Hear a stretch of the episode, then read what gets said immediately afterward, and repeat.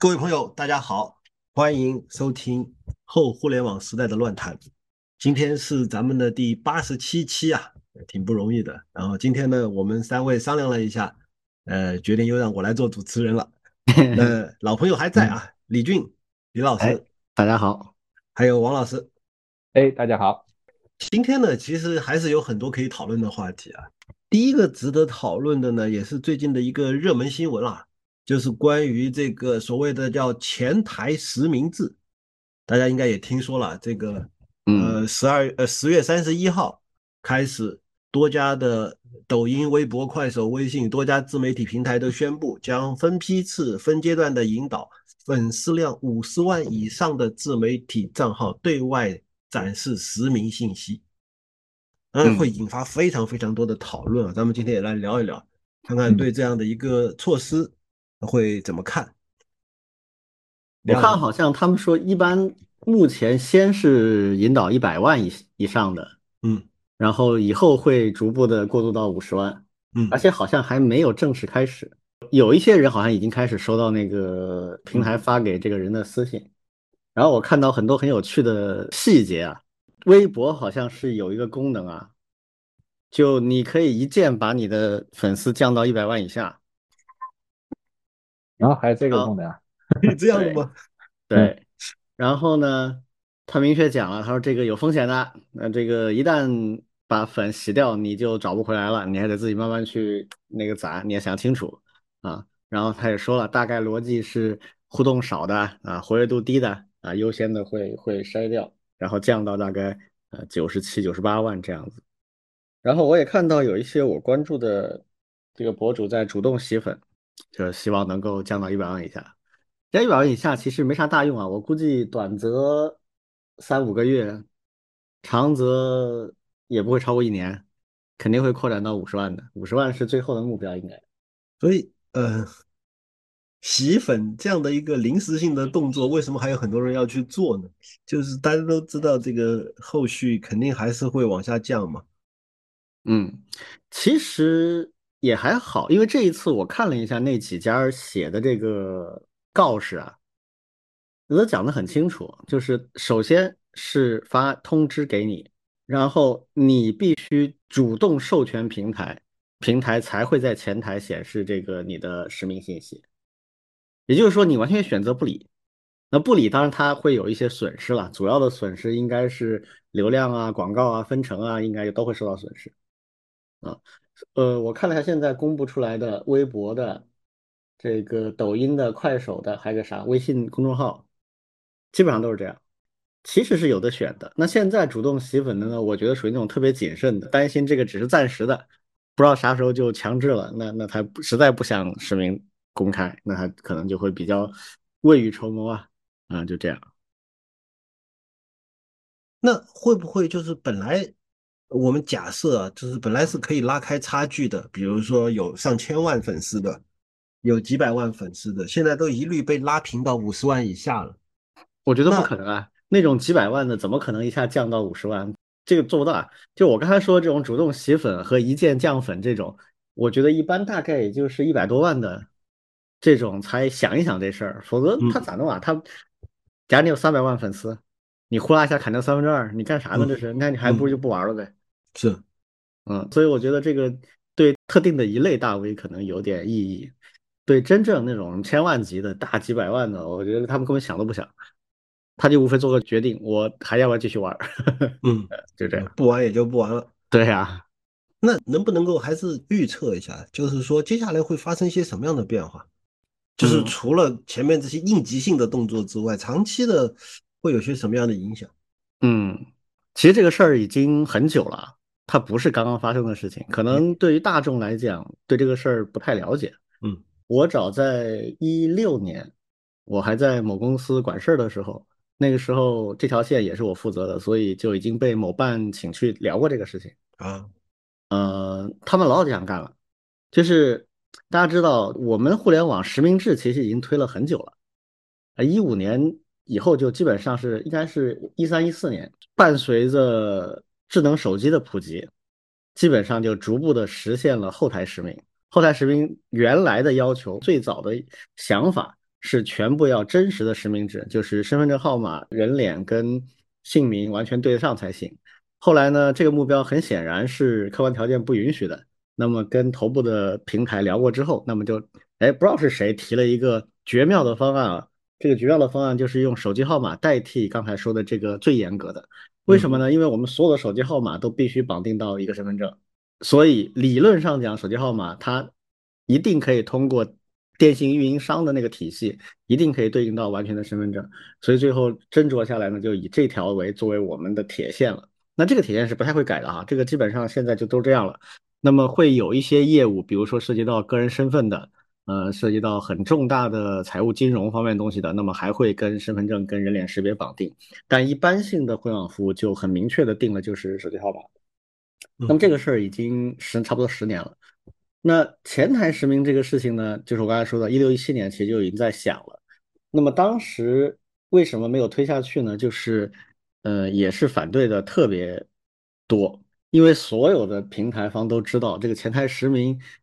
一定对平台活跃度有影响。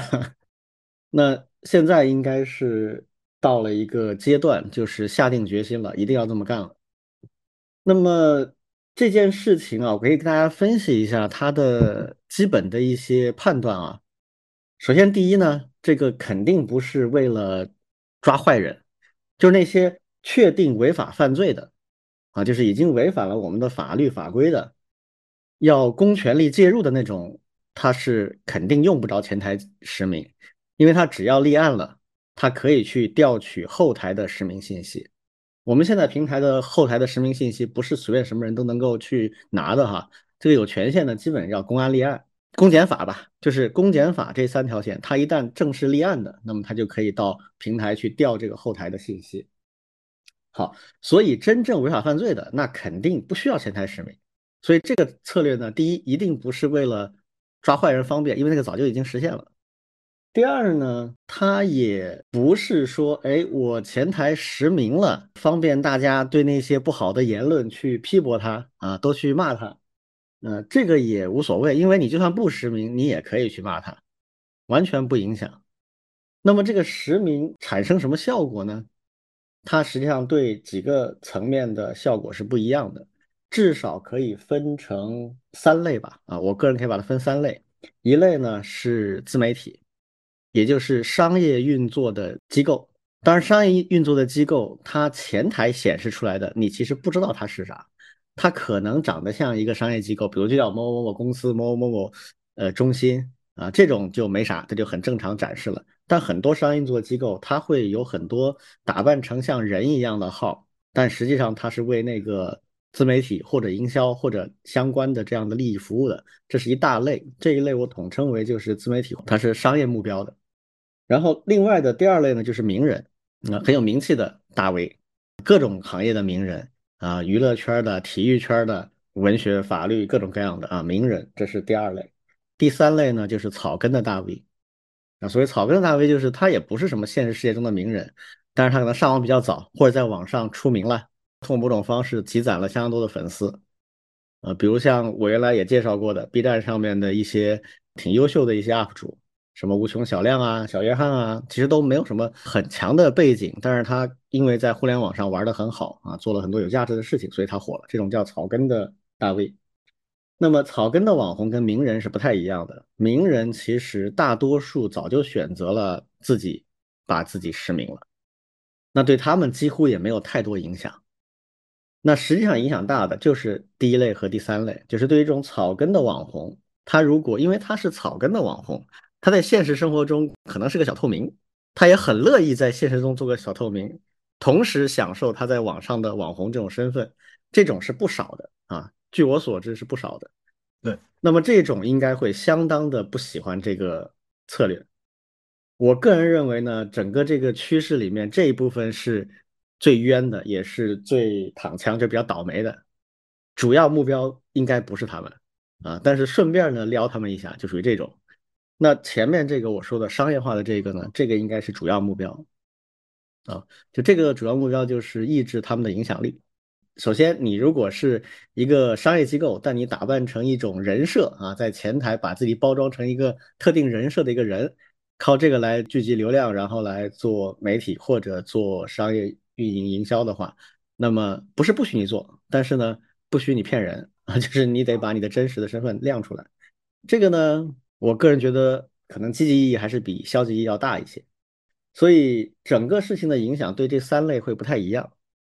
那些比较草根的，但是影响力过大的人，他既不是实名的那些名人，他也不是一个商业机构，但是他却成了 KOL。那么这种人呢，一部分他就会退圈了，他就不玩了。啊，比如他现在已经有五百万、一千万粉丝了，他不可能容忍把自己再降回五十万，也没什么意义。当然，他可能会真的这么做啊，起个小号慢慢玩。控制不超过五十万啊，有可能的，但是就没什么意思了啊，这是一种。那还有一种呢，可能他就接受实名了，走到台前了。我觉得这种会相对少。总之就是这个事儿呢，呃，详细的细节和他的一些更深的考虑啊，大家可以通过我刚才描述的这个逻辑啊，自己去推啊。我可能也没法在这儿讲的特别细，但是。总的来说，我觉得它的出发点呢没有太大的问题，但是实际的影响很微妙，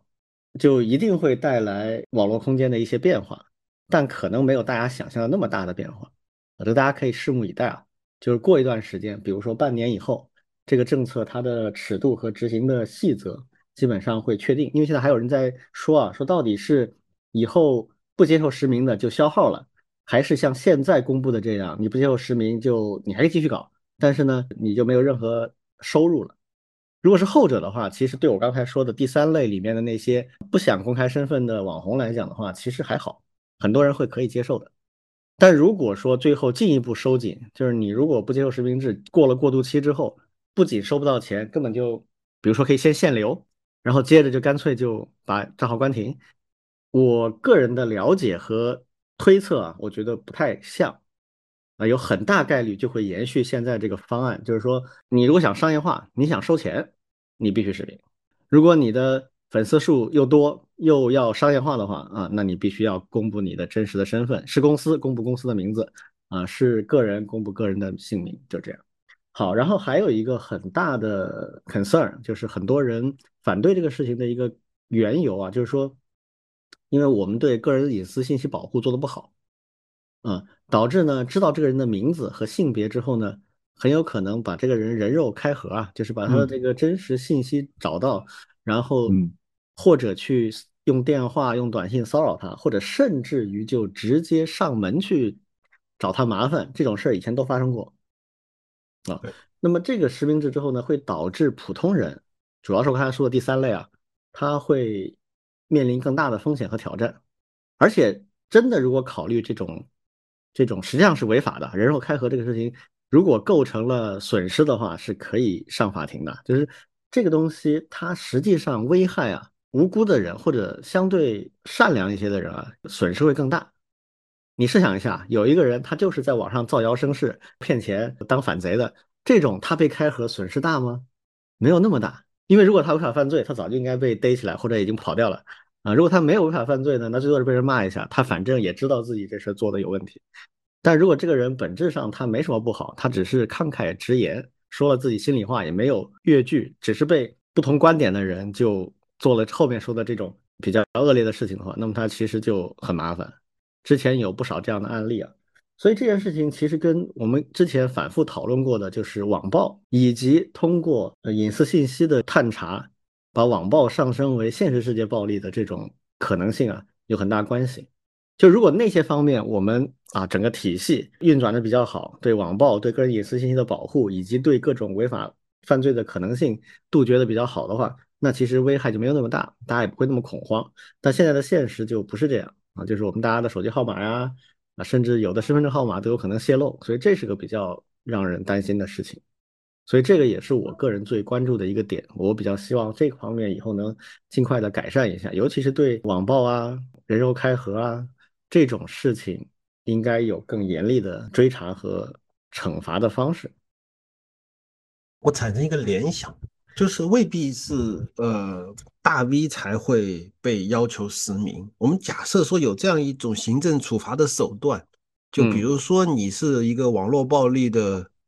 案犯，就比如说你曾经已经被证明参与过网络暴力事哦我理件，解你意思了。然后你就被实名一段时间，就挂在那儿，大家都，知就是道你是谁。就是匿名上网是一种这个公民权利。对，呃，你如果犯过罪，剥夺政治权利，其中有一项就是剥夺剥夺匿名权发言的一段时间。对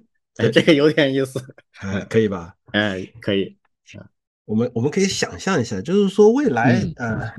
其实匿名本身是有意思的，就是说有一些很有意思的网名，它本身也会成为网络的梗啊，流传的文化，甚至是流行文化的一部分。对，是的，有很多之。所以之所以是实名，我觉得是呃，就类似于就是说你必须以真身示人，然后你自然会言行更加谨慎，或者说做人更加的靠谱一些，否则的话，对吧？嗯，我觉得可以往这个方向去去弄。然后那反过来说，呃，如果你已经有了足够多的粉丝数量，你本来就应该更加的注重自己的言行。从这个角度，我觉得前台实名的目标可能应该往这个方向去发展。它本来这个出发点就包含这个意思。嗯嗯，只是说呢，是不是一定要这么干？就这里面有一个很微妙的点，就是这就好像说我去街上逛公园，我去采购，我去买东西，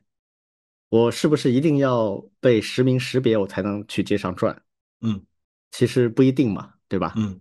但是如果我去参加一个很正式的事情，或者一个很正式的表达我的态度的场合，那我当然要拿着我的身份证，我才能够说，哎，我是谁谁谁，我才能参加这个活动，我才能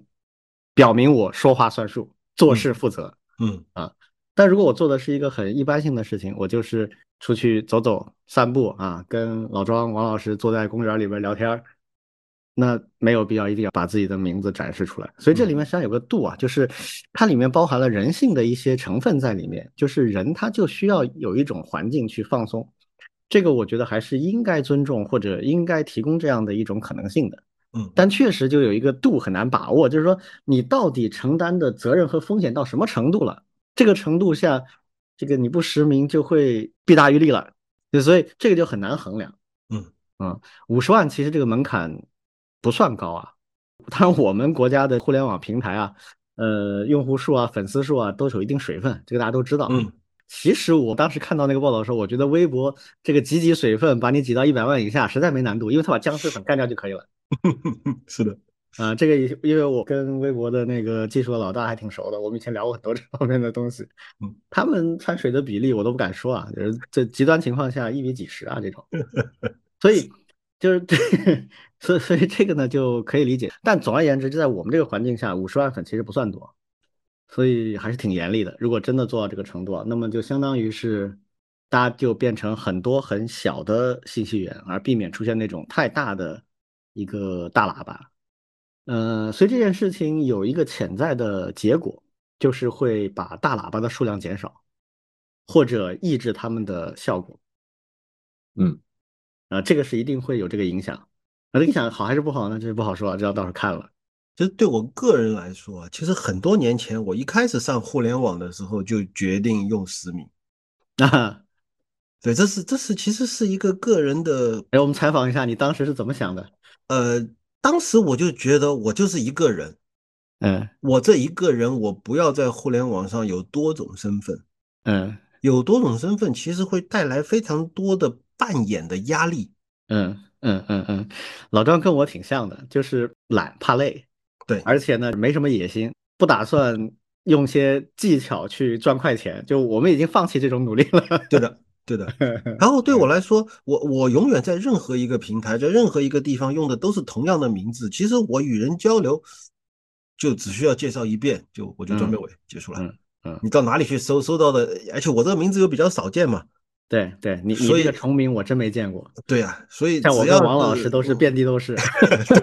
对的对的，特别是我也因为这个原因，所以更愿意实名，因为这个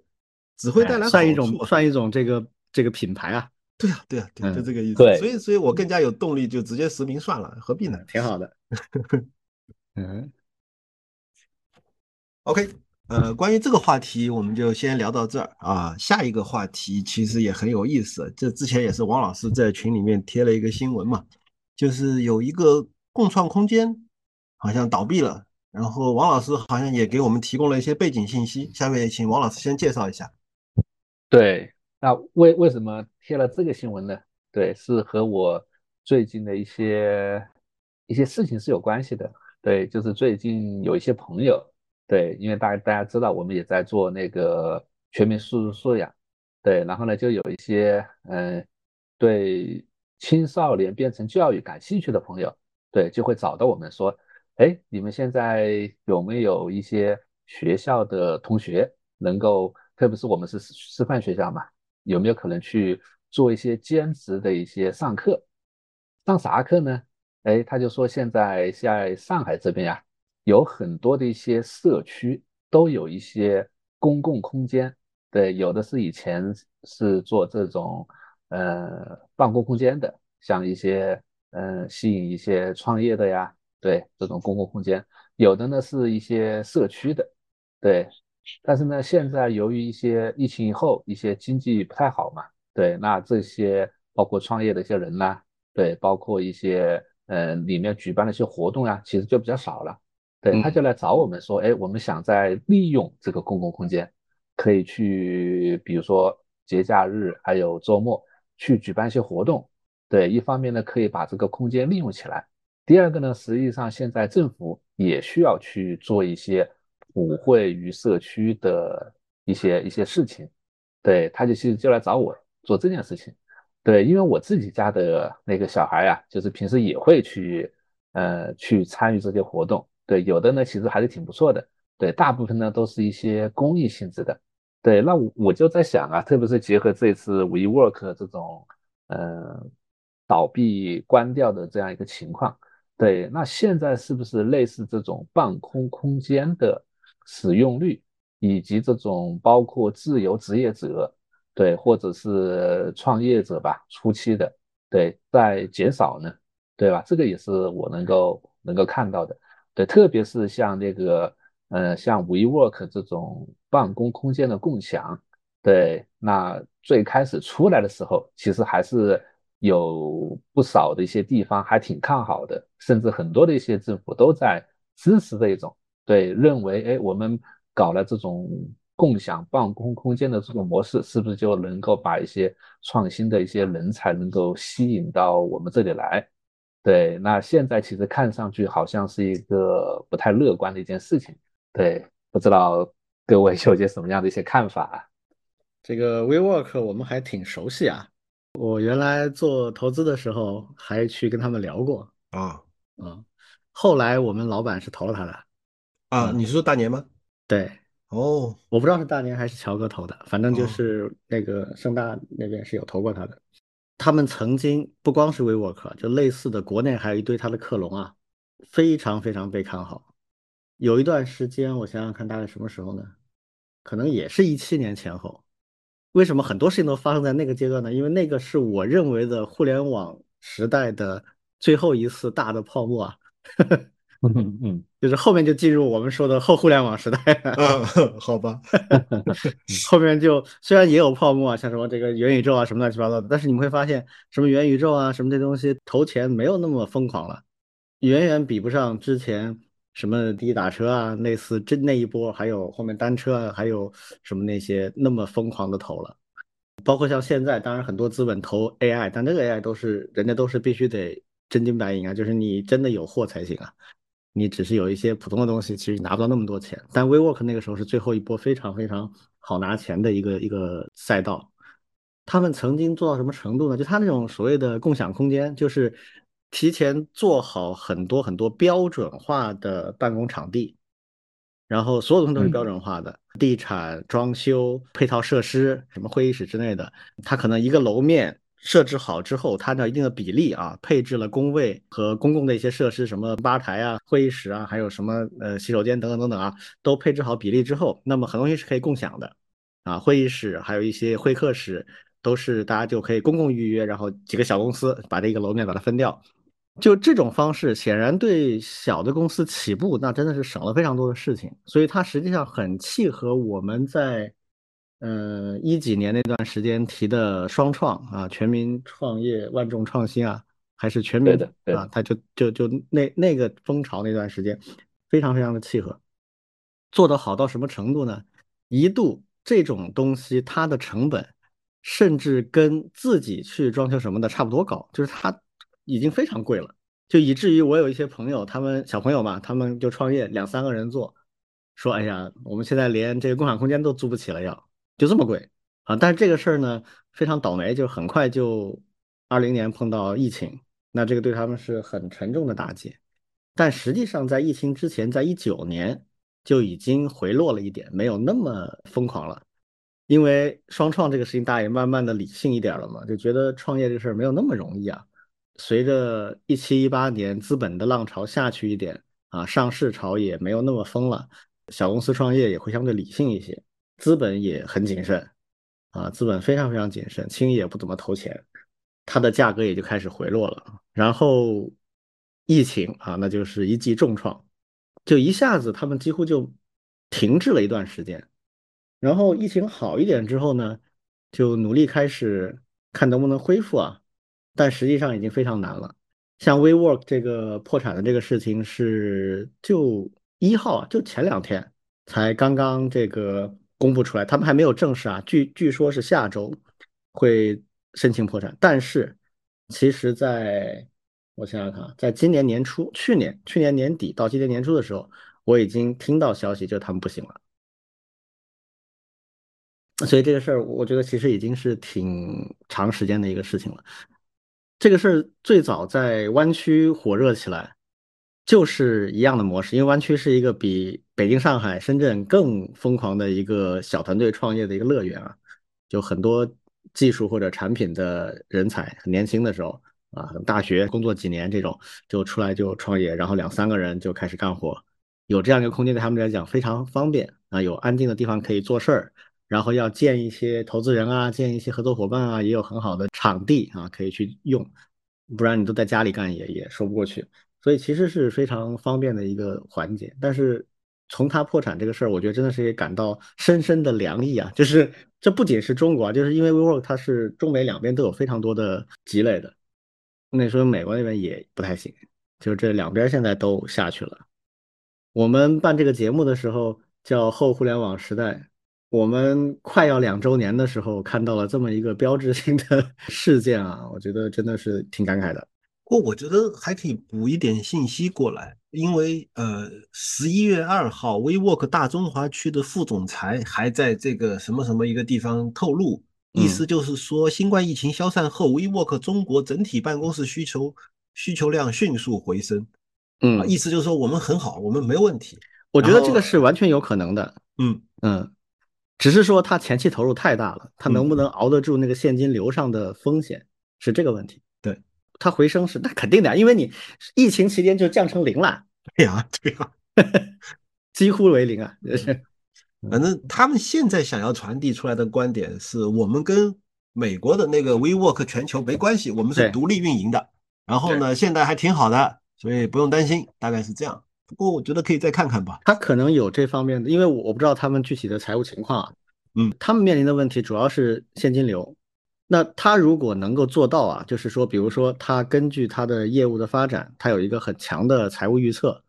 然后。这个强劲的财务预测有，比如说半年，呃，半年可能不够啊，要一年以上的这个实际数据支撑他的话，那么他可以说服他的债主们先不要催钱，啊，然后开始清理他现在的资产，因为他们这是相对比较重的嘛，因为他很多都是地产啊，他需要把那地产里面的那个多余的部分把它清掉，留下他未来一段时间增长所需要的，那么很快的达成一个收支平衡，那么就有希望活下来。他现在面临的主要问题是，不太会有人继续给他投资了，这个会非常难。对，他要在很快的时间里面，一般来讲，资本的这个最多给他一年。其实我整个的，就我们看过太多故事了，凡是以共享为名，火热爆发的，像当年的这个共享单车，嗯，那也是一片混战。还有这个这个叫什么出租车，呃，就是打车。还有那个共享的那个充电宝，嗯，其实都是血洗啊，最后全都是血洗，然后剩下来的可能就只有一家到两家。但是最开始的时候就是资本一拥而上，然后大家在在吹泡泡，大家都在吹泡泡，每每一个人冲进去嗯就开始吹泡泡，然后就把这个故事讲得特别美好。但是，但是说实话，他怎么可能就仅仅因为有共享这样的一个概念，就可以变得非常的、非常的亮眼的成绩呢？就就大家都愿意，就是在某一个时间段，每个人都愿意相信那个故事，而且还拼命去说服那些不相信的人，这就真的。然后，然后就就其实很多泡沫都是这么起来的。嗯，我我忘了我有没有在这个节目里说过啊？我我之前跟一个朋友聊天儿，他就跟我聊他的商业计划，啊，就是想听听我的意见嘛。这商业计划前半段我听的都挺靠谱的，嗯然后开始讲后半段，就是接下来我要扩充赛道，我原来只做这一条产品线不够，我现在把它扩充到一二三四五，保持一个强劲的增长。我说为什么呀？嗯你就做第一条赛道，一直做下去不挺好的吗嗯？保持一个规模，成本可控，利润可控，很舒服啊。你一旦扩赛道，有很多很多的风险，你每一次扩赛道都需要提前投入，他就觉得我这个想法非常奇特，你知道吗？嗯，为什么你的想法反而奇特呢？这个我觉得很不能理解。对，我告诉你为什么，因为我们这个行业里做创投的人，不论是做创业还是做投资的人，嗯他都已经习惯了美国资本业，尤其是风投资本业的那一套逻辑。嗯就是快速成长支撑你的估值，嗯估值的成长支撑你下一轮的投资进来，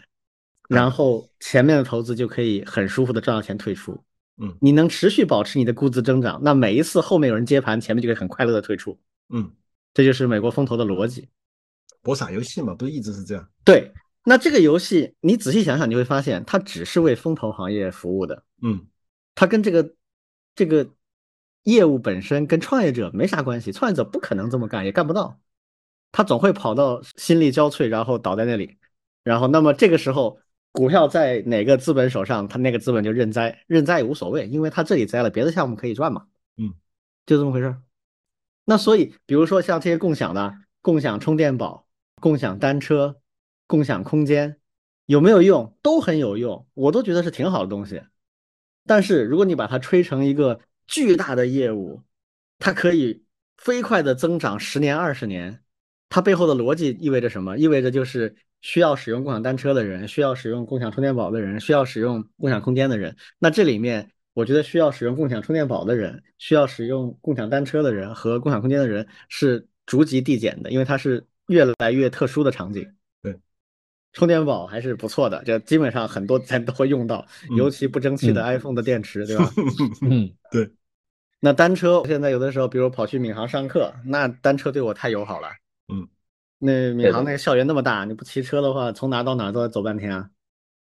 所以在特定场景下都很好用。这个共享空间也是，在北京、上海、深圳这样的地方，适量的配置肯定是好事儿，对创业者非常有用。但是你把它催成一个那么那么大的话，那它后来必然就会陷入到一个财务陷阱，这是很多悲剧的根源。对完全认同。啊，王老师，后面找你的那个人他是怎么想法？他还有啥新的点子没？对，他其实有一个后续的点子啊，对，他先利用这个共享空间，其实就是希望利用这种社区的一些资源，包括现在政府可能还会有一些补贴投入的，嗯然后呢，做一个蓄水池，对，就是以一种公益的方式去把这件事情给它低成本的运营起来。然后呢，有了这样一个流量入口以后，后续其实是可以做一些商业化的一些事情的。对，比如说，哎，他准备后面去做一些那个夏令营或者是研学这样的一些事情。对，因为现在疫情后，这些这些研学其实还是挺热的，对，而且呢也价格不菲，对，包括和一些那个呃科技创新对联动起来，对，这个呢是现在呃小朋友们的一些一些还还挺挺有热点的一些事情。对，它是这个逻辑。它这不就是经典的 K 十二教培机构转型的路线吗？对，大量的嗯，大量的 K 十二教培机构后面都是往这个方向转了。首先不让你做学科类的教培了，怎么做呢？那你就做兴趣类的吧。对的，兴趣类就很微妙了。比如说琴棋书画肯定算兴趣类，但是编程到底算不算兴趣类呢？呃，这个目前好像暂时可以算作课外的，不算学科的，但是没准啥时候就算学科了，对吧？这个我们王老师也在搞高中到小学的信息化课纲了，这里面很快就可能就变成学科了。那么他们怎么办呢？就哎，光靠这个学科以外的这些兴趣类的培训，怎么也赚不到学科内培训那么多钱啊？那怎么做呢？就就就是他说的这个方案，在比较热的场所，就是以前的这些 shopping mall 啊，一些商业中心啊，就搞一些啊给小孩子玩的，因为周末啊什么的，家长带孩子去玩，这很常见啊。那现在人们出去逛街买东西是很少了，就是吃饭和给小孩玩嘛。好，那么小孩玩可以收一笔钱，然后如果能搜集到相应的呃联系资料，然后还能跟家长聊几句的话。哎，那后面赚钱就靠什么呢？靠寒暑假的研学，本质上是把旅游包装成一个教育产品，所以这个是挺常见的一个东西。这个我估计是是不是他认识一些园区的人，那些园区里面原来为创业准备的共享空间不太好用了，那就干脆把它弄成这种小孩的培训啊、教育啊、玩的这种空间。对的，嗯，对的，对的，对的，来玩这个这种公益教育啊，类似这样的一些事情。哎，它也可以成本低一点。但这个反正反正这事儿也挺玄乎的，在这种时候我就想说一句，比如说祝福，对呀，那也只能说祝福。反正其他的也说不好，对吧？就 K 十二这个事儿啊，我我是觉得啊，没有任何玩法能够跟以前的学科培训相提并论，就绝对赚不了那么多钱了。你就好比说研学这种东西，这个能骗到一些人，但是绝大部分的家长不一定会有这个兴趣。嗯。而且很难持续，首先你只能寒暑假搞，那收费都很贵的啊。然后可能去一次，现在那些研学的产品都不怎么样做的，去一次就会发现，哎，好像也没什么意义了啊。那明年就不一定会去了。当然最后可能会出现几个做的不错的，但大部分是很难的，因为研学东西也挺难做的。嗯，好，咱们这个话题就先聊到这儿。嗯，再开一个新话题。这个新话题呢，说实话，我是想喷的，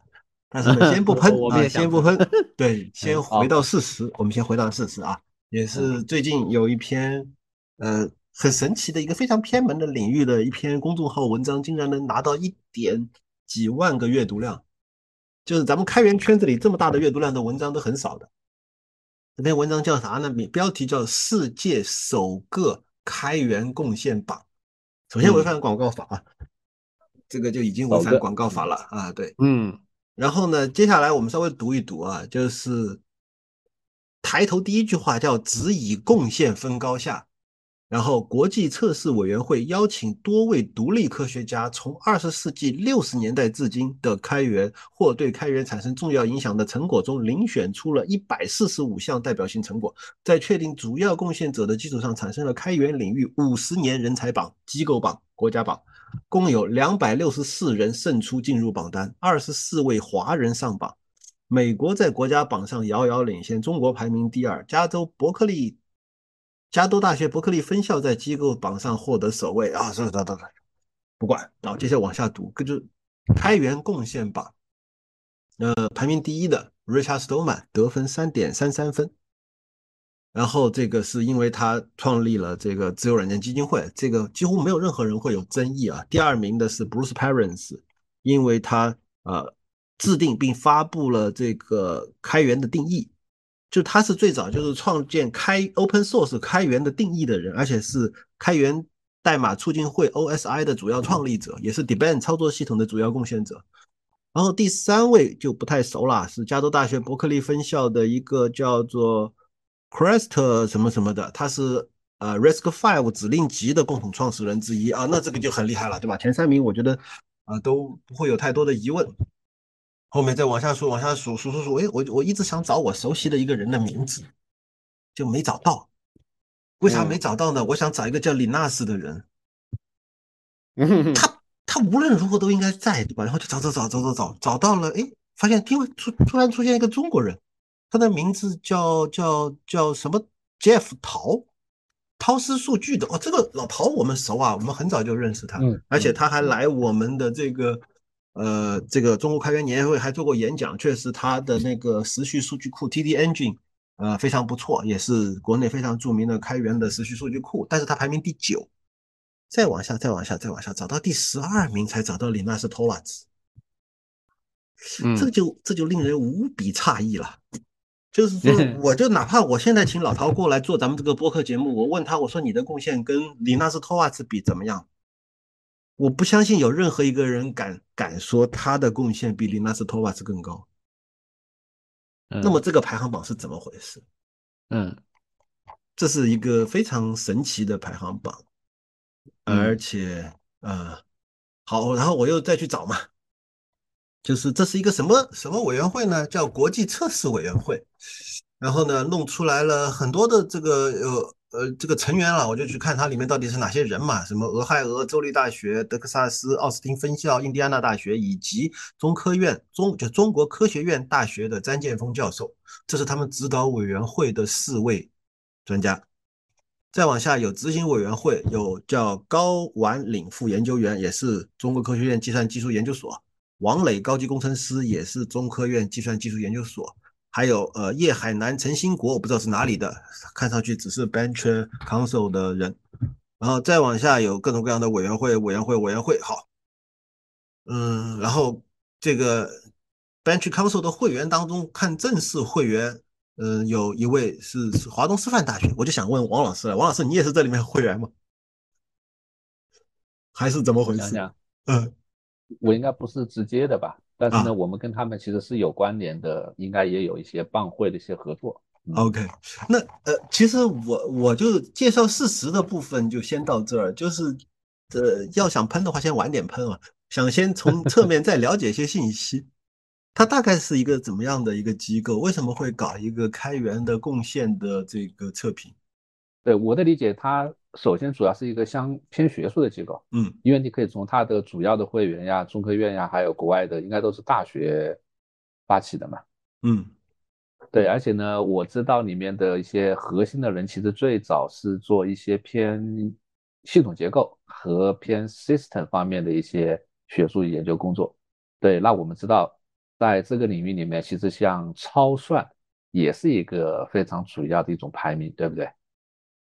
就是排那个超级计算机的，嗯嗯嗯，对，我们以前还聊过，有，对的，有学术界、有工业界去连接的，对。那超算除了超算以外呢，因为现在越来越多的一些新的一些计算系统呀，或者是一些计算领域，对，其实都会有，对。那包括像学术界里面会研究很多，比如说像机器学习的一些 benchmark 的一些排名，对，像现在不是大模型出来了吗？像那个 GPU 的一些算力的一些排名，对，包括一些像那个呃，像那个其实像 ImageNet 里面其实也有很多的一些任务的一些评测的一些排名，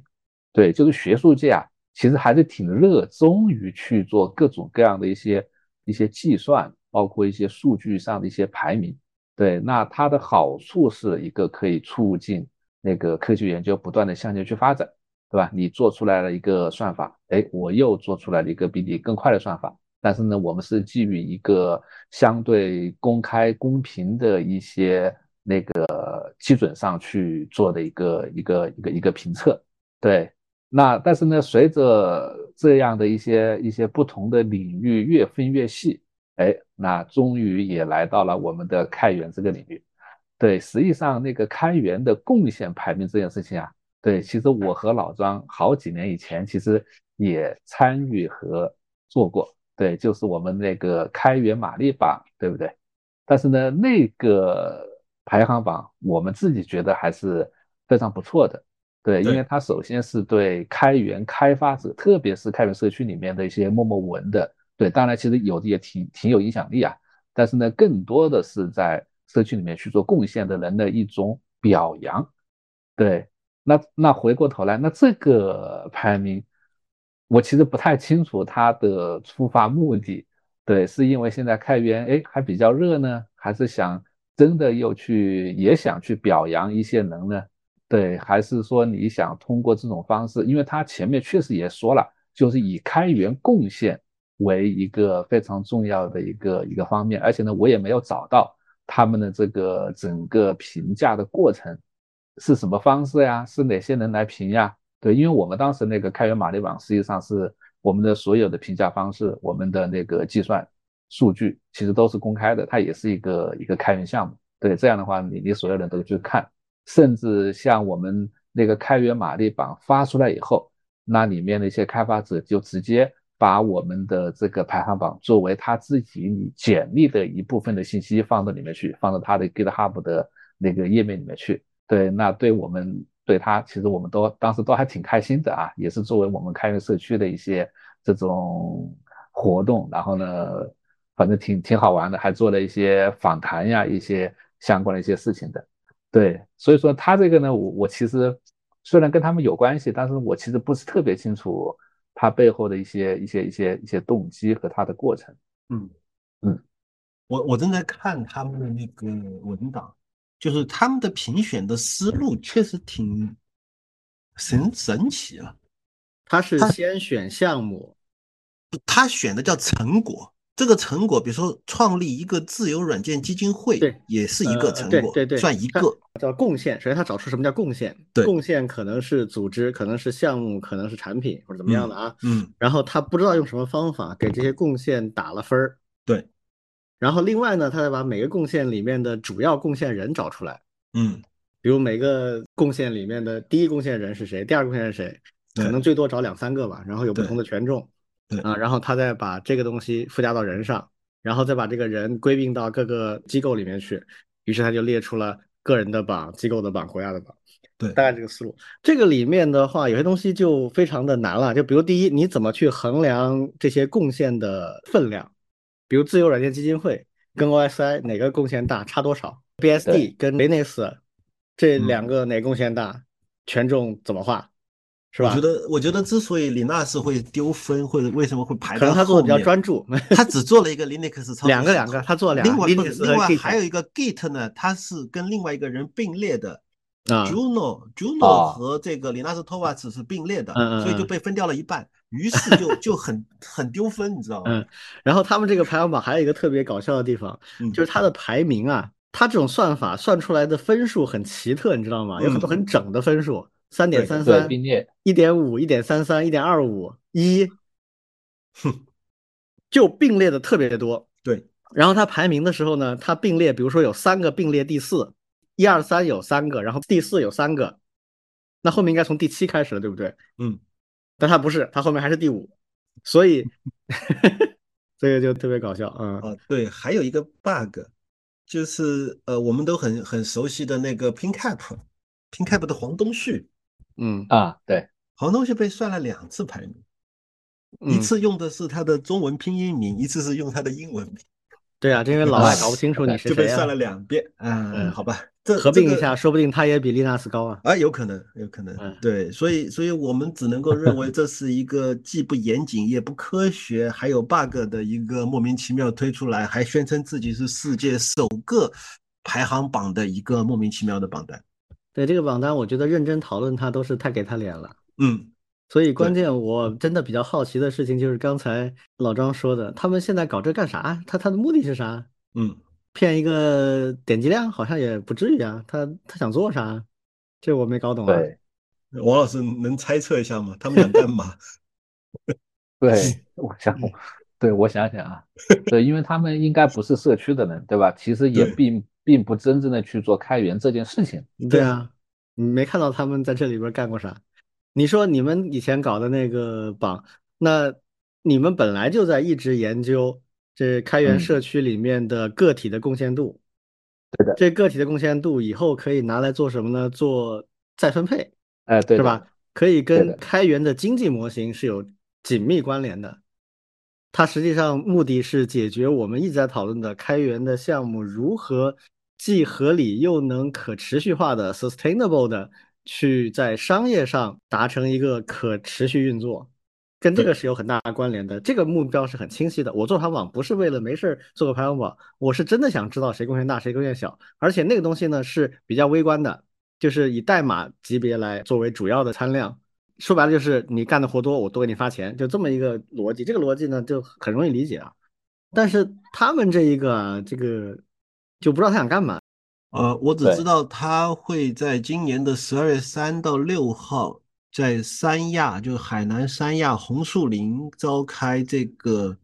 开源计算机系统大会。哦，这我觉得，我觉得有一个猜想啊，嗯。结合我们最近听到的一些传闻啊，嗯。国家会进一步加大对开源生态的扶持和支持，嗯，有更多的人想参与到这个里面来分一杯羹。我们今天看到这个呢，它又有一定的关系，但是他觉得我好像掺和不进去，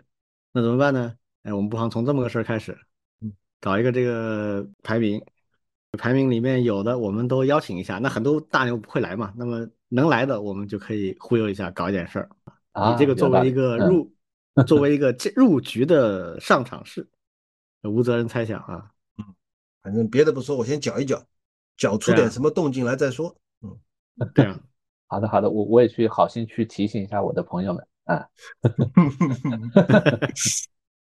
嗯，那个呃，我觉得虽然多评论他是给他脸，但是还是应该在各种场合有机会就骂，因为骂的多了，至少有些人会觉得，哎呦，这个这么容易被骂，我还是先不要抄。所以我还是建议多骂、多批评、多找地方去喷他们，不能让他们好过了。嗯，他们关于这个就是贡献的这个选择也非常的奇葩。你像这个 TD Engine 也好啊，TiDB 也好啊，科学院计算所的那个 RISC-V 的那个，我觉得也不够格跟其他的几个比。嗯，这里面有好几个 RISC-V 的，但是很多我们现在做 RISC-V 这东西，它实际上都是属于工业实现，不知道为什么能够上榜。而且如果我们算 Linux 它有一个半贡献的话，TD Engine 这个算一个贡献，而且 TD Engine 这东西无论哪个角度都没法跟 Linux 跟 Git 去比了，它是怎么排到前面去的，我也没搞懂。嗯，所以我只能理解为就是他们的目标就是国内上榜的这些项目，想跟这些项目搞搞事情，然后他们显然跟 Risk Five 的关系比较多啊，所以就像你刚才说它超算嘛，所以什么 Risk Five 啊，然后什么 Open Plus 啊，这些东西都是他嗯拿出来专门搞的。好，关于这个排行榜的事情，咱们也就不多聊了。这个无责任的猜测也不用多猜，对吧？嗯，只能猜到这个程度了，也不知道他们接下来还能玩出啥花样来，只能拭目以待。嗯呃，咱们讨论下一个话题。嗯这话题其实还跟陶老师有关，这个就很有意思，就是我们前面提到的 TD Engine 的创始人陶建辉老师。呃嗯，这个呢，我们必须得提陶建辉老师，我非常佩服的一点啊，就是他在写公众号文章方面是第一流的公众号写手，第一流的这个开源方面的这个呃广告销售，或者说是第一流的这个啊推销开源软件的大牛。为啥呢？就是写开源软件的介绍能写出十万加的，唯有陶老师一人。嗯，那是不容易。对然后最近呢，他有又有一篇文章火了，就是刚才我们说的那个排行榜的那个文章，才一点一点一万阅读量，然后陶老师随随便便写一篇文章，又是七点八万的阅读量。嗯，这篇文章叫啥名字呢？叫做《为什么中国程序员九九六还干不过美国的九五五》。嗯哼然后就就就在我的朋友圈里面被刷屏，嗯很多很多的人都会转发，而且往往都会加上一句暗语，就是说这篇文章写的太深刻了，一定要好好的读一下。这篇文章点出了问题的实质，我们一定要认真的，嗯，怎么怎么样？大概就是，呃，普遍的评价是这样，至少在我的朋友圈里看到的是这样。然后，当然我呃因为无法抑制的好奇心，我也找来读了读。因为关于九九六啊、九五五啊这些事情，其实我们很早也在讨论，对吧？关于嗯中国程序员九九六这件事情，确实我们也没少聊。然后，嗯，这篇文章我读了一下，呃，简单的说就是他在讲美国到底跟中国有什么区别。呃，一方面是美国的产品高度专注，然后呢，技能高度专注，然后呢，他们的产品也迈向了全球市场，而且他们的程序员个人还具备有全球的视野。结论是，产品只有专注、全球化、才有可能进入全球前三名，才有可能怎么怎么样。个人也当然要专注，要能够有全球视野，才能够成为更加优秀的程序员。因此，无论是公司还是个人，如果你怎么怎么怎么，你都只能在产业链的末端，人家九五五，我们九九六，仍然干不过。这就是他的一个结论。当然，这个结论当中，如果我们仔细阅读的话，它主要还不是在分析中美差距和中美的差异，它主要的分析的还是为什么 TD Engine 这样的一个软件是具备了产品的高度专注，具备了这个全球的视野，以及具备了这样的一种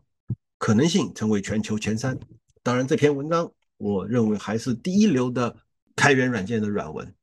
嗯，那当然，看看数据结果就很吓人。对我必须佩非常的佩服，就是同样去去推广自己的开源软件，能写到这个程度的，全中国就他一位，这个是非常佩服的。但至于这篇文章本身呢，我觉得还是可以请两位聊一聊啊。当然我最后再说吧，我先先不急，先先听两位的评论。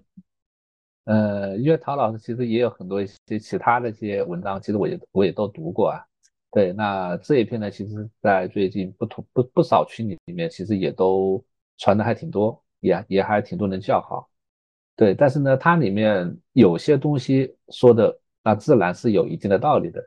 对，但是呢，我觉得把一些事情和另外一些事情的一些因果啊，给它关联起来，我觉得是挺牵强的。对，什么意思呢？对，比如说我的那个产品。要专注技术，要专注，哎，那这些东西呢是在一定的条件和场景下，我觉得没有问题。对，那但是呢，他又去说，包括那个九九六这件事情，对，那和这个有什么必然的关系吗？对吧？这是第一个。对，那而且呢，这两件事情其实我是在专注的同时，那我也可以九九六，我也可以轻松一点嘛。对，这个其实是不妨碍的。对，而不是说把他们有一些因果上的一些一些一些关联。对，第二个就是我我总觉得啊，就是呃，他写就是类似这样的一些文章啊，他其实的一些想表达的一些一些东西，或者是他可能想夹带的一些私货，嗯，会会会利用这样的一些行为的一些风格去做。对，什么意思呢？就是选一个大家比较容易。吸引眼球的话题，对，比如九九九六，对吧？或者是像这种中美，对，那九九六这种呢，其实是挺比较吸引眼球的。那点进去你一看，哎，似乎有些东西呢也也说的也也有道理，对，包括在那个产品专注啊这些这些内容上面，但是呢，他又把它给揉在一起去去说，对，那。那那有有一些，如果你没有去经过仔细去分析的，哎，那那你可能就就就确实比较去容易接受他的这样一个观点，甚至还愿意把他的这样一些文章去做一些转发，对吧？甚至就就甚至还信服了，就信服了，就是哎，好像九九六就是因为你产品不够专注呀，你你你中国一些企业搞搞一些东西是不是什什么都想做，对你你就九九六了，对。那这个其实显然，它既不能够，它既不是一个具体的事情具体的分析，然后呢，你也是以偏概全的这样一种方式去做，对。但是呢，就像庄老师说的，对，因为像其他的文章我也看过，对，那确实他挺会利用这样的一些风格呀，去做一些宣传，然后呢，去表达他想表达的这个观点，同时还能够去吸引大家来去看，嗯，这个 某种程度上我觉得还。也也是值得学习的，对，但是呢，我觉得还是应该在更加客观或者是逻辑性上面去做一些整理，哎，这是我的一个我看到文章的一个一个最开始的一个想法。说起来还真的挺有意思的，就这种文章我一般是看不到的，因为他那个群体显然不跟我群体是不太一样，好像我自己好像就没刷到这篇文章。但是有一个网友在微博上还问我说这篇文章最近好火啊，你看看他说的对不对？他说：“这个我看了，觉得好像有点道理，但是好像有点胡扯，但是他又不知道哪里有问题。”我说：“这个实际的问题在哪里啊？第一啊，他这个命题本身是伪命题，他自己说是翻知乎，有人邀请他回答为什么中国九九六干不过美国的九五五，就是知乎里面邀请回答一般来讲，百分之八十是话题策划，就是我想讲个什么事儿，然后啊策划一个话题，找个人去问，然后再邀请我来回答，我写篇文章，然后把文章转出去，让这篇文章写的不像那么那么那么软的软文啊，这是一种常用常用套路啊。但这个问题本身就是个伪命题。第一，美国是九五五吗？我从来没听说过美国哪个大的一点的软件或者是互联网的公司是九五的，很少见，除非是那种很老资格的化石，但是他又活到现在了，啊，那有可能，但一般来讲都不多的。这第一。第二，中国程序员，我先不说是不是都是九九六，他们是不是都是九五，是没干过美国吗？其实并不是，在互联网领域是干过了。我们之前讲过啊，现在美国 App Store 的前几名全是中国软件。啊，什么拼多多啊，什么这个呃 TikTok 都是中国人做的，所以你能说没干过吗？当然我们知道啊，在一些基础软件领域是差距大一些，但在互联网以及很多尤其跟电商啊、跟新媒体有关的，我们优势很大的，所以他这个问题本身就不成立，所以你认真对他也就没啥意义啊，这是第一。第二呢，如果我们真的来看啊，就是我们把这些问题全刨掉，我们来看真正有点。差距的，比如说我们在基础软件、企业软件、一些系统软件方面，确实跟美国的在整体上是有比较大差距的，这点我们是比较明确的。我们甚至以前还聊过这种事情。那么是为什么呢？那显然也不是他说的什么产品专注啊、人的专注啊、人技能高度专注。啥叫技能高度专注？呃，是是说这个人他只会干一件事吗？现在都强调技能交叉呀。技能专注是个好事吗？啊，还有什么产品走进全球市场？能走进全球市场谁不走啊？这些都不是原因啊。所以我我后面就发了一条微博，我说我说真正的真相是这样子的啊，就是啊，我稍微补一句，他说的技能专注的意思是只只用一种编程语言，不去学那些流行的什么鬼，比如说不用。Google 不用不用 Go 啊，不用什么，就用 C，就是从头到尾就用 C，这就叫做技能专注。这种只能骗中学生啊，这种话，嗯嗯，就没有道理的。就是技能这东西是为你的目的服务的。如果明明有比 C 好的，你不去用，那只能说你缺乏学习能力啊。当然你可以这么干，没问题，但别人不这么干也没啥错。所以我说，为什么我们的软件产业会有些领域是落后的？其实本质原因就是一个点，就是我们是后发。就我们做软件，最早最早追溯到我毕业的时候，九十年代，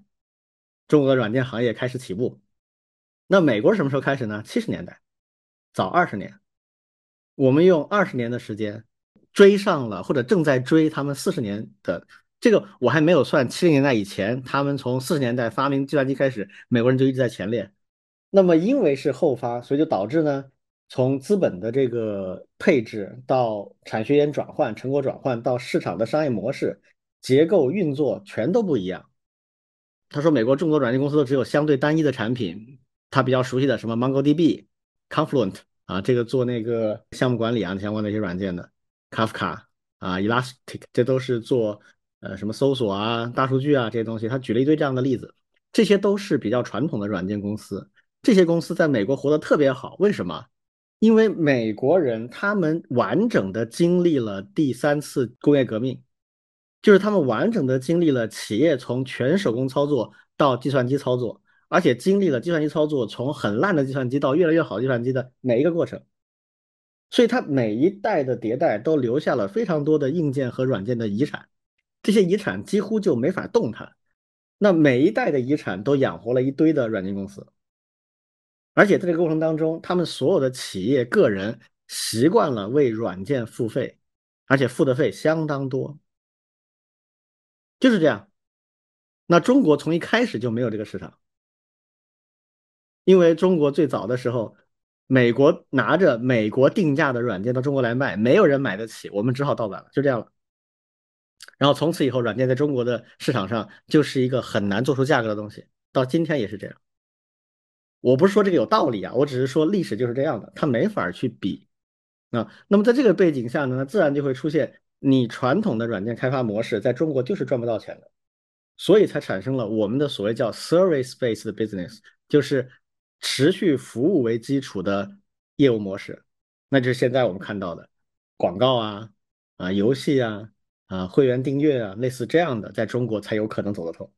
你仅仅一个干巴巴的软件，甚至是软件的功能模块，比如什么这个 Elasticsearch，就是一个做全文搜索引擎的，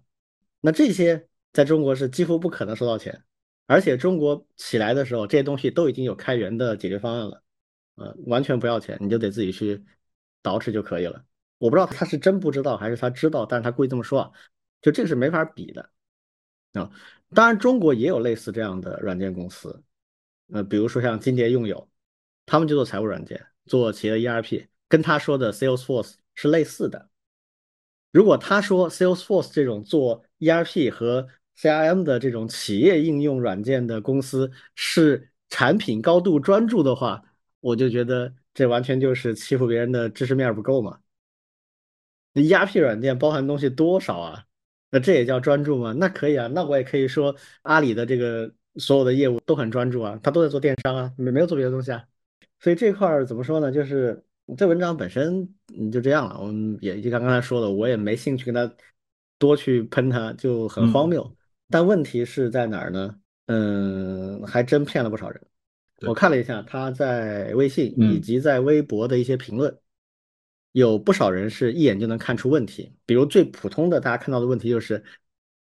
我虽然不知道你说的东西是不是对，但是我认为你问的这个问题不可能用某个人他专不专注，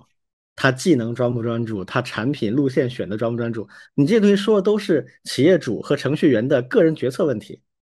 嗯那不可能是因为这种原因，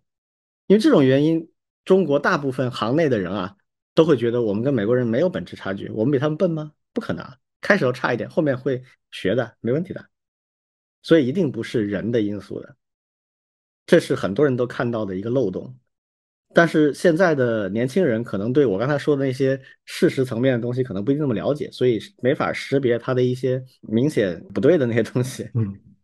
然后加上有一些口号啊，什么专注不够专注，这个绝对是瞎扯。我我自己创业这么多次，每个人每个创业者在创业的各个阶段里面都是很专注的，因为他根本不可能不专注，他就做一件事情都做不好，压力大的要死，觉都睡不着。如果他铺了别的条线，那一般是他对现有的条线没有信心，就是这样，或者认为他可能做不起来，或者认为他的这个增长不够快，支撑不了未来的这个发展，都是这种原因。哎，就很很遗憾啊，就这么一个从事实层面到观点层面都问题很多的，但是它能够传播的很广，还有很多人信。啊，那这也没办法，我 其实我想稍微多说两句啊，还是在二零一二年的时候，我曾经写过一篇文章，当时是因为在微博上看到了一位著名的投资人叫薛蛮子，啊，他发了一条微博，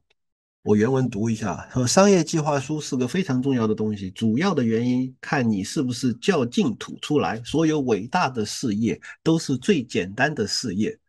微软是做 Windows 的，腾讯是做 QQ 的，李彦宏是做搜索的，一句话就搞定了。你只要想清楚这件事情，只有想得清才是做得清。凡是一大堆的屁话，一看就是不靠谱的。呃，其实这是一种套路，这种嗯套路非常的斩钉截铁的说，这件事情背后只有一个原因，你能不能够把你要做的事情一句话说出来？很多所谓的投资人啊，特别喜欢一种非常傲慢的姿态，对着创业者就说：“你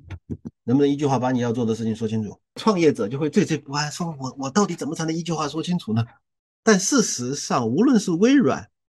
还是腾讯，还是百度，是不是他们的业务就是一句话就能说清的呢？嗯，根本不是。不可能啊，对啊，微软不只是做 Windows 的，它还做 DOS，还做 Office，还做 Xbox。嗯，对啊，腾讯一开始虽然是做而且微软起家做的叫 Basic 啊，对啊，微软起家做的是 Basic。嗯，腾讯虽然一直在做 QQ，但是它差点 QQ 都已经活不下去，要卖掉了。腾讯活下来的产品叫 QQ 秀，对呀、对呀、所以所以百度虽然是做搜索的，但是百度赚钱靠的是广告和竞价排名。对，所以这个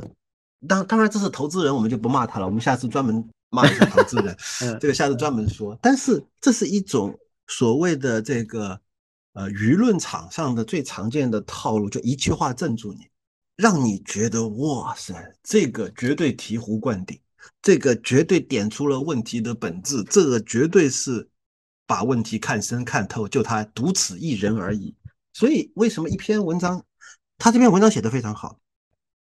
从头到尾只有一个关键词，就是专注。嗯，然后让所有的人从头到尾读下来一气呵成。当然，没有辨别力的人也会觉得哇塞，被洗过脑了。文章就是这样的文章，读文章的人如何提高自己，如何才能够不被这样的文章所牵着鼻子走，这才是我们这个节目一直希望给听众朋友们带来的一些东西。你怎么才能够不被忽悠？你怎么才能够不被那种看上去很有道理的话给给洗的嘞？晕头转向的，觉得哇塞，说的太对了。对呀，我为什么就不够专注呢？嗯，如果被这样的文章所得逞，那么说实话也挺悲哀的。是啊，现在确实懒了。我年轻的时候的话，我会专门写一篇文章，把这篇文章逐句逐句的骂一遍，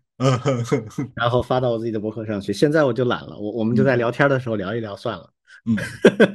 嗯，但是我还是觉得，如果有愿意这么做啊，我很乐意给他提供帮助和 一些线索材料啊，可以去对骂啊，挺好的，没什么。只不过就说老实话，现在我们之前也聊过啊，就现在的这个互联网环境，呃，对骂的这个场地不太多了。是啊，你像他这个文章已经十万加了，那你不论在什么地方发一篇文章，除非你原来就已经是十万加的大 V 啊，那你可能有点分量。但一般十万加大 V 都忙着赚自己钱呢，谁去干这种无聊的事情，对吧？他们也不会互相去拆台啊，所以现在就变成一个很讨厌的一个一个一个呃信息流，所以也没办法，那没办法，我们就在我们的节目里面能影响多少人算多少人啊，只能尽我们所能吧。说实话，并没有特别好的办法。嗯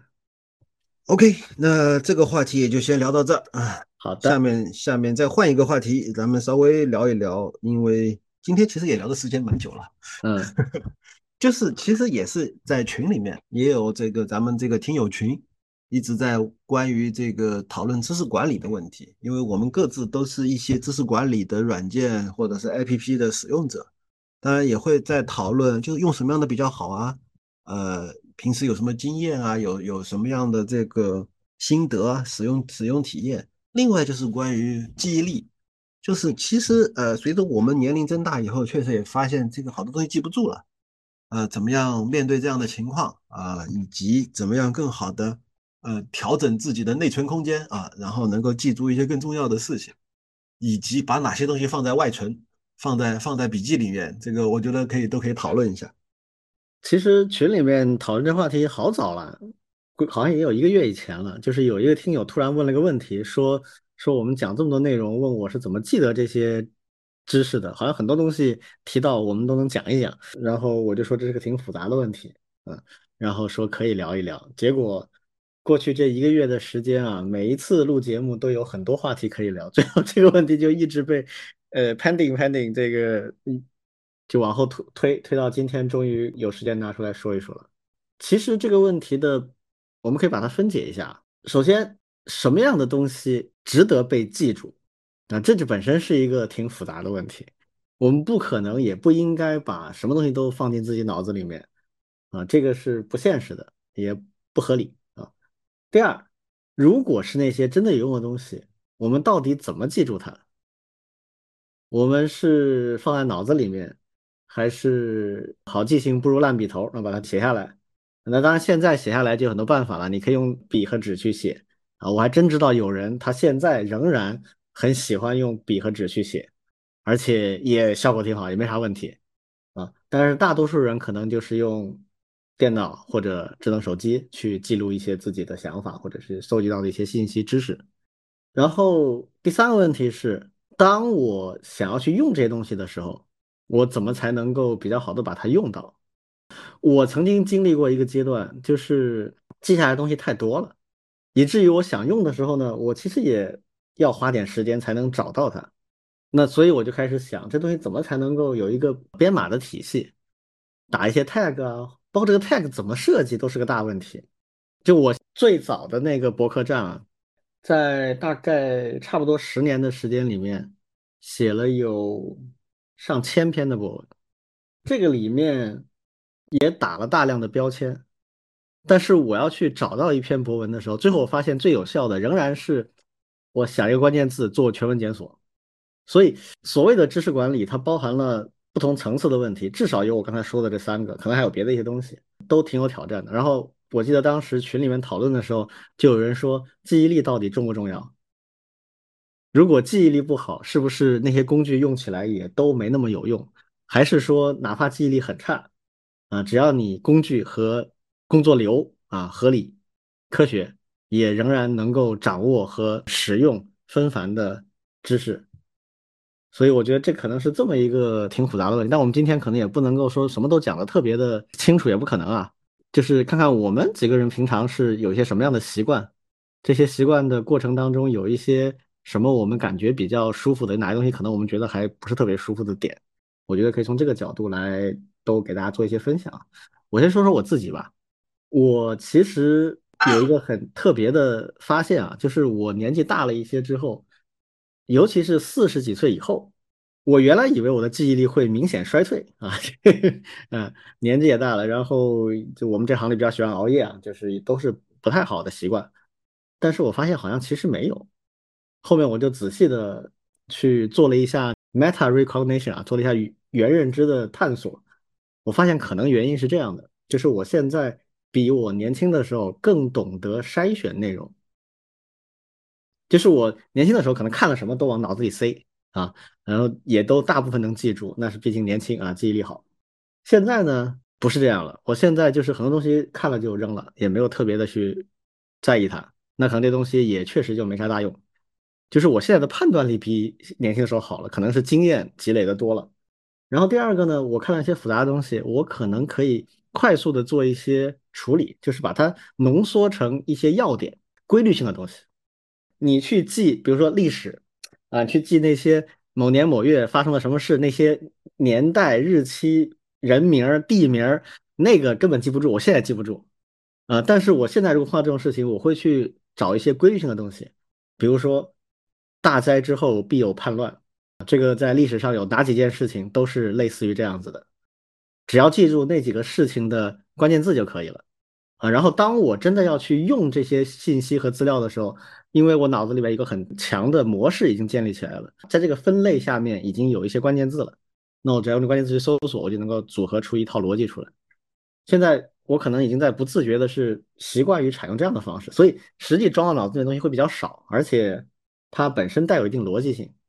那这样就比较不会容易忘掉。好，这个以外，如果还要记东西怎么办？那我就把它写下来。我现在还有另外一个习惯，就是我如果在网上发现一些资料，这些资料看上去非常好，我会在下面两个方法里面选一个啊，一个是我觉得它这个内容非常好，而且整理的也非常好，不需要做进一步加工了，那我就直接把它加入我的一个列表。我的浏览器里面有一个很长很长的列表，里面有一些分类了，大的分类大概有七八个分类，把它装进去就完了。因为这种不需要我做什么特别的加工啊。另一类呢是内容可以，但是里面只有一部分我有兴趣，其他东西或者质量不行，或者我觉得我没兴趣啊，或者我觉得这个网页不知道啥时候可能会不存在，会丢掉了，因为它在一个比如个人站点上，它不是在一个大的站上，那个人站点分分钟它可能自己不玩就就没了。那这种呢，我就要做一些处理，我可能会把它摘下来啊，或者原样 copy，或者是我做一个摘要。啊，把要点总结出来，写成一个文章，放在我自己的笔记库里面。我现在笔记的库有两个，一个是 Emacs 上的那个 Ogmode 做的，那个是我所有比较正经的东西都放在里面，啊，相当于我的正式的，啊，包括工作啊、研究啊，然后还有一些偏技术性的一些东西都会在里面。然后另外一些，呃，偏娱乐一点的、偏轻松一点的、常识性一点的东西，我可能会更经常的去改它。那我用的是另外的一个工具啊，就是叫 Bear 啊，就是熊啊，B A R。这个东西其实没什么特别好，我用它的唯一原因就是用顺手了。它提供苹果全家桶上面完整的兼容，可以无缝的同步，然后非常好的支持 Markdown，然后也有自己的标签系统，还支持一些我很需要的功能，比如说贴一些简单的代码。啊，贴图也很方便，还可以导出成一个页面等等，反正就是用顺手了。其实跟它同类的或者比它更好的应该还有一些，但我就懒得去换了，因为如果我有更复杂的需求，Emacs 的那个 Org Mode 总归是能做的，啊，Org Mode 啥都能做，所以我现在就大概是这么一个逻辑。到目前为止感觉还可以，甚至由于我刚才说的一些原因，我现在对这种信息的处理应该比年轻的时候更驾轻就熟一点。我这一块和一些资料信息打交道会比较多，对，就是学校里面吧，对吧？对我可以说两个不同的阶段，对，就是在读书那会儿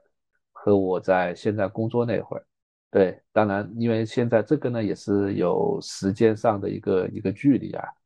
像读书那会儿，对，因为那个时候读硕士读博士嘛，对，这个是要读论文，哎，那我我也是一个特别喜欢。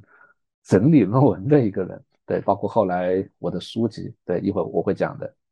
对论文这一块呢，其实特别喜欢去收集、下载、整理，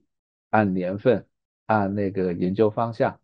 对，甚至当年我们在写论文的时候，还有专门的论文管理软件，对，名字我现在已经已经有点忘了，对，就是你可以分门别类的把论文管理起来。而且呢，它还有一个好处，就是可以自动的生成论文的引用，还可以按照不同的杂志和会议去生成不同的格式。对，就是你写文章的时候，你想投什么会议，投什么文章，只要那个管理软件里面你把文章输入进去了，你也可以很方便的导出来，你就可以在你的参考文献里面去写。对，那那个时候呢，在电脑里面，笔记本电脑里面，还有台式机里面，就是。大量的这种占据着那个呃硬盘，对，但是呢，随着时间的推移，你会发现，哎，这些东西慢慢的也就，甚至现在都不知道跑到哪里去了。对，有时候换机器啊，有时候又用移动硬盘呐，对，后来的像这些软件，其实也越来用的少了，对，而且呢，现在的一个趋势其实就是在线的，你需要什么论文？对，实际上现在的这种在线的一些，不光是谷歌，还有几个大的检索的那个论文库，其实都是比较方便的。而且呢，在线它本身已经可以给你生成一些标准的论文引用的一些内容了。对，因为那个时候呢，还比较热衷于那个浏览器收藏夹，对吧？然后呢，你会发现一大堆的那个嗯收藏的一些链接。对，那也是随着时间推移，慢慢的也就也就没有再去去回头去访问了。对，然后呢，那个时候呢，其实邮件对我来说也也也挺重要的。对，很多东西呢，甚至比较重要的一些资料，我甚至还会在邮箱里面保存一份。对，因为邮箱里面其实的那个检索功能，我我也挺喜欢的。对，用关键字，哎，可以马上把你以前的一些资料，对，不光是和别人。交流交交流的一些内容，对，包括你自己的一些一些重要一些一些资源也是可以，对，把它当一个网盘去去使用，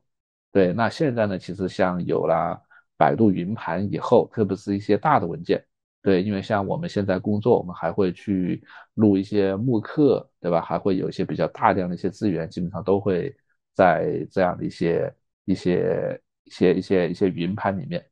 对，这是第一个阶段，对。那第一个阶段，还有一个特点就是我我今天的一个怎么说？你说它好还是还是不好？这个这个我也说不好啊。就是我我个人还挺喜欢去做纸质文档的一些整理。就是我觉得有重比较重要的一些论文，我会一段时间把它汇编起来，然后呢去打印，然后呢去给它装上封面，对，然后呢会去阅读，对。而且呢，即便不马上阅读，我也会放着，然后呢，时不时会去翻看一下。对，哎，我这个插一句啊，我看过王老师的一个这样打出来的一册东西，而且我觉得特别有用，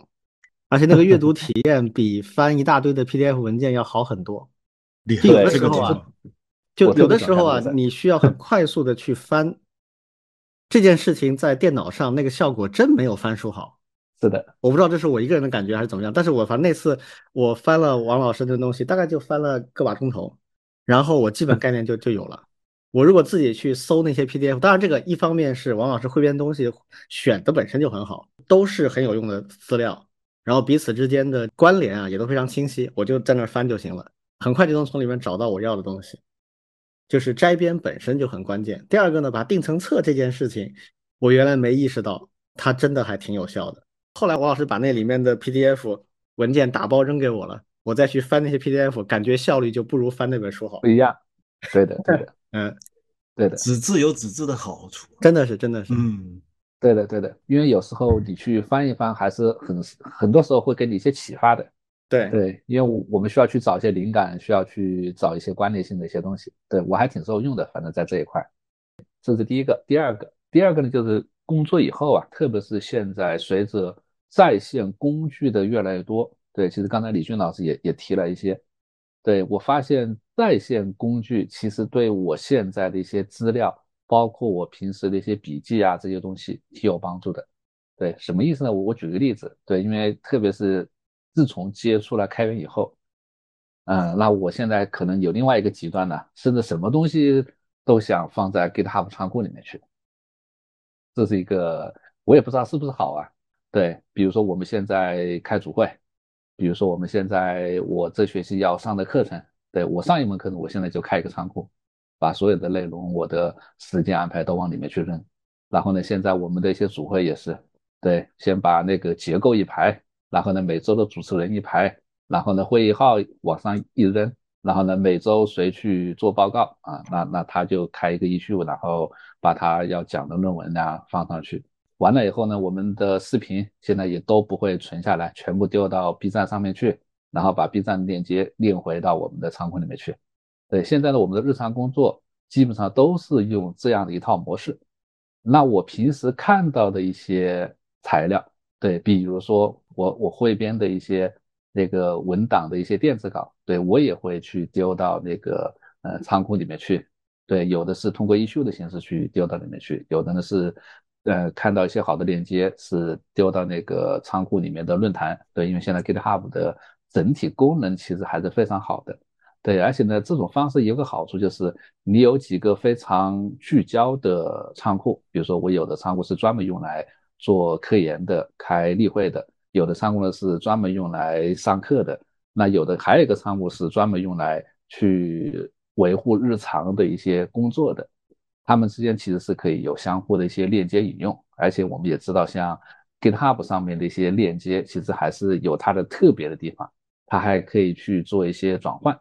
对，那这些呢，其实都是我发现这个其实也挺好的，甚至我我我有时候也会被动的去用，像腾讯文档啊。像那个语雀呀，像石墨啊，哦，语雀不算，语雀实实际上是我们会主动去用的。对，那那这些外部的一些链接也都可以链到仓库里面去。这样的话呢，对我来说，它就是一个一个整体系统的一个一个知识的一个一个入口。对，那我要找很多的一些内容，其实都是可以找到。对，那我现在其实还在思考，比如说我现在的一些外部参会的活动。和去做报告的一些事情也挺多，其实也完全可以用仓库去管理起来。对，只不过呢，现在还还没有做，只是在硬盘里面。对我现在就是一个会议，我就开一个日期加上名称的一个文件夹，把相关的一些资料内容都往里面去放。对，那当然这个有坏处，就是如果有些东西可能不适合公开，可能你得去私有仓库呀，或者是还是得保留一些呃本地化的一些东西。对，而且呢，有些东西呢，可能还只能是以，特别是学校里面啊，可能还会以 Word 的一些形式呀，可能挺难去存在线的方式去做。呃，但是呢，这些东西我现在做下来，我感觉还是还是挺不错的。对，既能够给包括我自己实验室的内部、外部的一些协同的同事，能够包括企业，可以随时去拉通这些信息。第二个呢，就是我自己在查找这一块的内容的时候，其实也挺方便。对，因为因为我已经在通过几个项目和它的 issue 的这些东西形成了一套信息结构了。对我也能够比较快速的去定位到这些内容里面去。对，这是我我我现在的一个一个状况的一个一个情况。对，就是现在就是虽然留在基金里面的一些文档，其实还是有挺多的一些散落的。对，但是呢，通过我刚刚所说到所说的对资料的一些汇编，对吧？一些输出。第二个呢，就是通过一些呃仓库的方式结构化去做一些分享。对，还是能够大部分的时候是能够满足我的一些内容。对，那剩下的就是也许它就不重要。对，既没有被我汇编，又没有能够在一些仓库里面去做输出的。对，那随着时间的推移，可能它就不是一个一个那么重要的一些信息了。嗯，我感觉其实还是信息文档还是挺挺挺有压力的，还还还是挺多的，一下子就桌面都都挺满了，然后你得定期去做一些整理。哎，这是我的一个感受啊。嗯，其实我听了都很有收获。嗯，也简单讲一讲我这边吧。其实其实我觉得我这几年记忆力特别衰退的厉害。到了什么程度呢？就是嗯，我去，比如说我最近在重读村上春树的小说，完了以后，呃，发现那个，呃，特别想再去看一遍那个电影，这个《挪威的森林》，然后下下载下来了，然后开始看，看完我都没有印象，我以前看过，但是我有用豆瓣的习惯。我豆瓣凡是看完了电影以后，我都会在豆瓣上给个评分，不管是打几颗星吧。然后我一看豆瓣上，哎，我我十年以前给这个电影打过分，但是我完全想不起来，我我连对这个电影里面的男女主人公所有的情节、什么场景一点印象都没有，就像没看过这部电影一样，就就到这个程度。哎呀，一下子就觉得自己的记忆力好像衰退的很厉害啊，这个。那就产生一个疑惑，就是哎，那我看这些书、看这些电影、看这些小说，到底我留下了什么呢？这个这个，所以所以其实前面群里面在讨论，包括我跟呃李军、王老师我们在聊的时候，我自己试图开解自己，就是说，哎，我到底留下了什么？所以其实我不是一个呃以记忆力为主要能力的人。就是说，很多时候我靠的不是记忆力，我靠的是呃形成一种结构，就是不管是什么东西，最后全部变成自己的一一套结构里面的某一个环节，然后哎，它是我的了。它虽然在某个地方，然后它会在那儿，所以所以我经常会跟别人聊，就是所谓的叫地图思维。或者说是结构化思维，或者说是一个框架思维，背后逻辑是一样的。就是，嗯，我脑子里经常会画一些图，什么东西在什么位置，然后如果新来了一个东西，它应该放在什么位置，然后呃，有可能需要整个架架子重新搭，或者说是整个呃呃整个逻辑体系可能需要重构。当然，随着年龄的增长，呃，越来越不需要重构了，呃，基本上就已经成型了。呃，再来任何新的东西，仅仅需要做微调，不需要做一个呃全面的重构。如果动不动就搞出一个颠覆性的东西的话，那那真的会有痛感。呃，最近十年、二十年白活的感觉，那就太痛苦了。目目前来说还好。呃，另外呢，其实嗯，我比较喜欢一种，比如说哲学性的或者抽象性的思维，所以经常会把一个东西和另外一个东西做一种呃，比如说。抽象性的类比，或者是提取它的公共的特性，通过这种办法把它们串联起来，然后归置到某一个角落或者是某一个结构上，然后这样的话呢，嗯，就其实我相相当于是我在自己的脑子里始终在修一个修一个呃结构化的知识图谱，通过这样的办法来呃抵抗这种衰老或者抵抗记忆力的衰退。这是这是在脑子里的东西，然后另外呢，呃，我这几年开始，就这两年吧，就开始用一个叫 Logseq 的一个开源的一个呃笔记软件。这个笔记软件我很喜欢，而且它全是 Markdown 的。于是呢，我还专门写了一个自己写了一个 GitHub 的 Action，然后把我这个写完的呃每天的笔记啊，这个 Mark Markdown 啊什么的。然后再推送到 GitHub 仓库去，它自动就帮我生成静态的 Web 页面了，所以所有的朋友在线也能看到。通过这样的办法呢，哎，我觉得也能够呃记住一些东西。就好比说，嗯，一本书如果我从头到尾读完了之后，我没有去留下一些评语或者是写一篇书评，其实这个书的内容对我来说就渐渐的就会被淡忘掉。但是如果呃多年以后我翻看我当年写过书评的书，我一下子就会想起来更多的东西，因为当时我是呃用心读，而且用心写过评论的。不管我是喜欢不喜欢，里面有哪些槽点，其实会更帮助我的记忆。从这个角度来说，我觉得还不光是整理，还要多输出，还要多呃想办法把自己读到的东西总结一下，这个可能会有助于我们记住更多的东西。嗯嗯。再一个的话呢，其实我我在知乎上面曾经回答过一个问题，那那个问题很有意思，就是读了那么多小说，如果都忘记了，那么有什么用？嗯哼，对，那个那个问题，其实我在翻自己的博客还没找到，我只能凭记忆力，因为我我想不起全部。我记得我当时回答了六个六个要点，呃，其中一个要点是，就是读小说读完以后留下来一个东西叫情感，就是你你跟当时的书里面的主人公，呃，喜怒哀乐你有所感受，这其实是体会了别人的一种情感，这个东西会留下来，甚至会很有冲击性的留下来。哪怕你不记得具体的情节，还有就比如说是品味，就是你读过很多小说以后，什么好，什么差，什么样的语言是优美，什么样的描写是细腻，这种品味会留下来。虽然你不记得具体的东西，还有一个就是，你可以经历别人的人生，